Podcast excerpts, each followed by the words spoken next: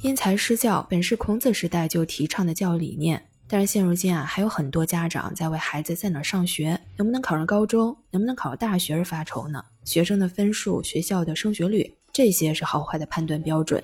对于这个问题，你有什么样的看法？哈，欢迎您来一起聊一聊。曾经有个小男孩放学回家的时候跟爸爸吐槽。他说学校老师说话的方式很粗鲁，教育学生的时候呢，有的时候还很暴力。这个小男孩就非常不喜欢，感觉在学校待久了很不舒服。爸爸一听啊，就觉得与其让儿子在这种不好的环境下受折磨，还不如让他开开心心做自己喜欢的事儿。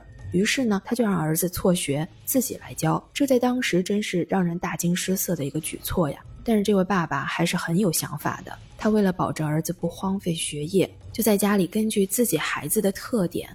设计课程和教材，打造了一个儿子专属私塾，不再忍受学校里老师粗鲁的教育方式。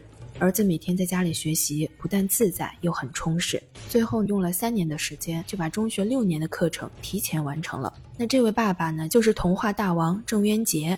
后来儿子当过了摄影师、电脑技术主管，现在成为了一名成功的企业家、动画片导演。他还帮爸爸打造郑渊洁童话大 IP。帮爸爸把书的销量啊翻了二十倍。当同龄人还在为未来的规划犯难的时候，他勇敢地做自己喜欢的事情，大胆地去尝试一切新鲜好玩的东西。帮爸爸打造 IP 的同时，还影响了越来越多的父母注重家庭教育，鼓励更多的孩子打破陈规，保留那份特别珍贵的童真和心灵自由。当时让孩子辍学回家的时候，就有很多人非常不理解这个爸爸的做法。但是看完他对另外一个孩子的教育经历啊，才知道。啊，他原来很厉害。那在这个家里的小女儿出生之后呢，本来也想继续在家里教育，但是跟哥哥不同的是，妹妹呀非常喜欢上学，也很喜欢考试。于是呢，爸爸就尊重女儿的选择。结果女儿从一开始学习名字靠后，竟然慢慢的逆袭成了学霸。后来高三毕业的时候，以全校第一的好成绩，被美国六所大学同时录取了。你看啊，相同的父亲，大儿子辍学成才，小女儿呢成了学霸。两个人的人生走向截然不同，一个提前进入社会，在自己喜欢的领域摸爬滚打；另一个在求学的路上步步前行，最终进入理想的大学。这郑渊洁爸爸的做法让人赞叹不已。试想哈，如果他的儿子当时没有辍学，会不会有现在的成就呢？也说不一定，但至少不会那么自在，而且也不会很早的就进入社会，体验到现实的社会生活。但是像这样的情况哈，毕竟在当下还是极少数的，大部分的家长呢是没有这样的勇气的。那大部分的孩子，不管喜不喜欢、厌不厌烦，都要待在学校里。因材施教虽然是孔子时代就提倡的一个教育理念，但时至今日，理念转化成实际，并不是那么容易的事儿。虽然意识到因材施教的重要性。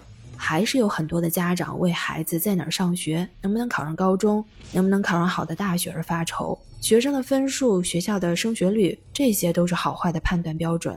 有人就说哈，应试教育的出现对教育界来说犹如一列脱轨的火车，想要驶向远方却无法实现。虽然它可以选拔人才，保证社会的正常运行，但是从教育的角度来说，却是背道而驰。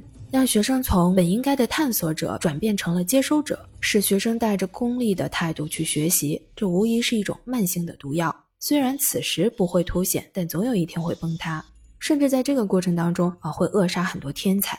比如说，有很多的学生哈，包括我自己在内，就是偏科的现象，可能一科成绩不好。就影响最后的总成绩，甚至呢没能考上理想的学校。那可能有的人就说哈啊，有一些名人也偏科，比如说大作家钱钟书，当时钱钟书国文的成绩特别好，英文满分，但数学呢只有十五分。他在考清华大学的时候呀，当时的校长叫罗家伦，在招生的时候就把他破格录取了。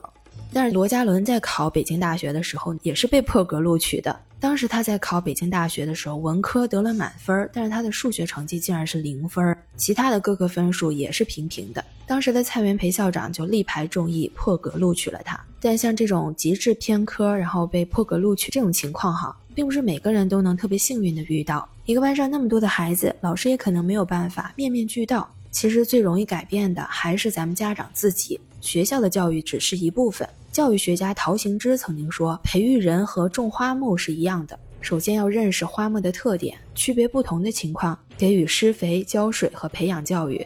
那相比于老师，父母更是熟悉自己孩子特点的人。现如今，越来越多的人开始注重家庭教育、亲子教育，孩子的成长离不开家庭给予的健康影响。对于因材施教的这个问题，您有什么样的看法？欢迎您在评论区留言，和我一起聊一聊吧。那今天的话题我们就先到这儿，也欢迎您订阅、收藏和点赞我的专辑。谢谢您的收听，我们下次见喽，拜拜。